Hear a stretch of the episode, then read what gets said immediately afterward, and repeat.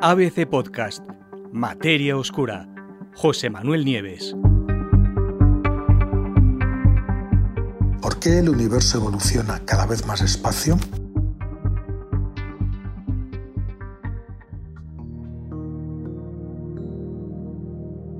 No os sorprendáis por el título de este, de este capítulo, no de este podcast, porque no estoy hablando, no voy a hablar de la expansión acelerada, esa que hace que el universo sea cada vez más grande, sino de la velocidad a la que evolucionan las estructuras a gran escala en las que se organiza la materia dentro del universo. Lo que está claro es que hay algo que falla en los actuales modelos de evolución de, de nuestro universo. Y aunque, como os acabo de decir, es cierto que la expansión acelerada sigue su curso, es decir, el universo cada vez es más grande y ese crecimiento acelera, cada vez es más rápido, las galaxias cada vez están más separadas, pues resulta que las grandes estructuras en las que la materia se organiza a gran escala están evolucionando más despacio de lo previsto. Y esa lentitud podría apuntar a la existencia pues, a lo mejor de nuevas partículas o de nuevos campos o de nuevas fuerzas todavía desconocidas o que podría estarnos diciendo que nuestras ideas sobre la materia oscura, sobre lo que pensamos que es la materia oscura, pues resulta que no son correctas. ¿Qué sabemos sobre cómo evoluciona el universo?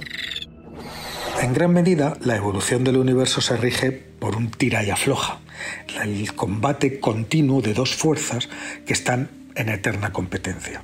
Por un lado, la energía oscura, que como sabéis obliga a que todo el cosmos se expanda, se vaya creciendo.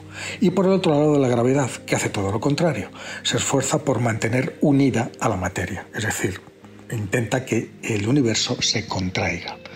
Bueno, pues según el modelo cosmológico vigente y el más aceptado, que se llama lambda CDM, eh, es la teoría del Big Bang, el modelo lambda CDM, pues esto debería significar que con el tiempo la red cósmica de galaxias, es decir, los filamentos donde las galaxias se alinean y fluyen como en ríos de luz hacia los nodos de ese filamento, esa telaraña global, donde, donde hay más masa atraídas por la gravedad, es decir, el modelo eh, debería significar que con el paso del tiempo esa red cósmica de galaxias iría haciendo cada vez más densa y que a la vez los grandes vacíos que se dan a ambos lados de los filamentos galácticos pues deberían de vaciarse de materia cada vez más deprisa y hacerse cada vez más grandes.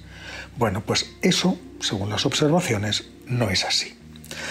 Entonces, un equipo internacional de investigadores, dirigidos por un cosmólogo que se llama Nat Min Nguyen de la Universidad de Michigan, pues ha reunido todos los datos disponibles de varias fuentes, desde los estudios sobre distribución de galaxias a la radiación de fondo del Big Bang, y con esos datos ha comparado la estructura del universo temprano, es decir, hace miles de millones de años cuando era muy joven, con la que se puede observar hoy en día con el universo más maduro y se ha dado cuenta de que en ese proceso de crecimiento de las estructuras, ese crecimiento se ha ido frenando a un ritmo inesperado y que ninguna y que la teoría no predice.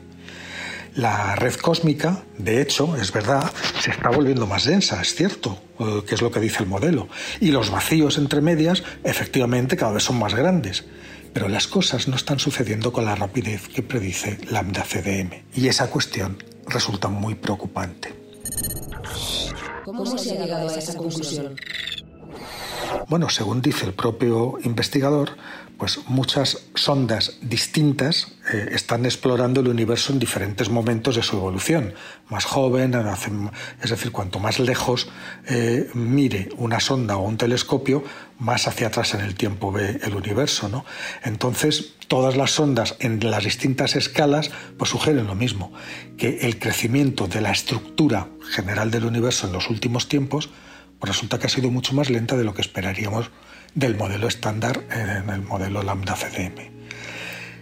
Sabemos que deberíamos esperar cierta desaceleración, pero esa desaceleración, dice el investigador, es mucho más prominente de lo que esperábamos. Estos datos eh, resulta que están en tensión con el modelo vigente en un nivel de 3,7 sigma. ¿Eso qué quiere decir? eh, pues que existe una posibilidad entre 4.600, es decir, muy pocas, de que esos resultados no sean reales, sino que se deban a una simple casualidad estadística. Por eso los científicos creen que para poder estar absolutamente seguros de unos resultados, de que esos son correctos, y que no son frutos de una de estas casualidades estadísticas, pues se necesita un nivel 5 de sigma. Y este hallazgo, os repito, tiene un nivel 3,7. Muy alto, pero no es el nivel 5, que garantiza que efectivamente es así. Es decir, hay todavía una posibilidad, una entre 4.600, de que no sean datos reales, sino que sea una casualidad estadística. Con todo, si este frenazo en el crecimiento de las estructuras a gran escala del universo fuera real, bueno, pues podría explicar también otras tensiones aparecidas en distintas observaciones durante hace un montón de años, como por ejemplo la velocidad de expansión, que sabéis muy bien que según el método con que se mida, el universo se expande más rápido o más lento, y no sabemos por qué. ¿Por qué se produce esta desaceleración? Bueno, esa es la pregunta del millón. Nadie lo sabe. Eh, Nadie sabe cuál podría ser el motivo de esta desaceleración, ¿no? ni tampoco, que eso es peor, de qué forma habría que modificar el modelo lambda CDM para poderlo tener en cuenta.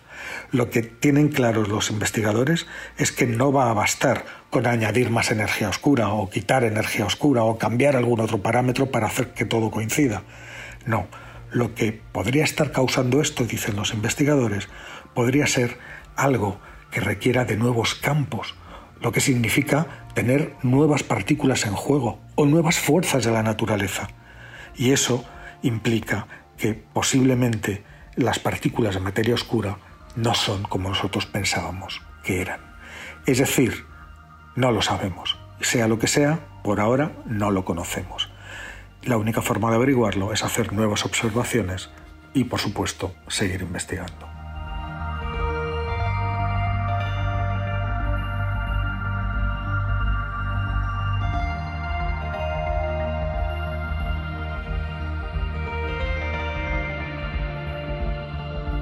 Puedes escuchar todos los episodios en abc.es, iVoox, Wanda, Spotify, Apple Podcast y Google Podcast.